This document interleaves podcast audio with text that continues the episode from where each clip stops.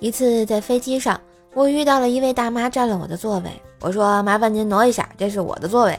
她指着自己的座特别横，你坐那边去，我和你换。于是我对她说：“您知道吗？如果飞机炸了，我们都得烧死，粘在这座位上。你家人按照座位号来找尸体，把我的骨灰带回去供了起来，每天对着我磕头，你开心吗？”然后她一言不合的就坐回去了。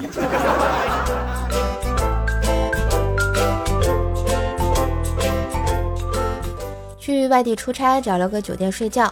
下午一妹子就敲门进来问：“先生吃快餐吗？只要两百。”我看着她愣了愣，没敢要。她失望的走了。我关上门后，拿出了酒店提供的免费自助餐券，欣慰的笑了。还好找了个靠谱的酒店，能提供免费的饭菜。不过现在的饭馆挺坑的哈，一顿饭就要二百元。嘿。今日份段子就播到这里啦！我是段子搬运工瘦瘦呀，喜欢节目记得随手点赞、订阅专辑，并给专辑打个五星优质好评送月票哟！上瘦瘦主页订阅奏奶讲笑话，开心天津话，支持就要多分享、多收听、多打赏哟！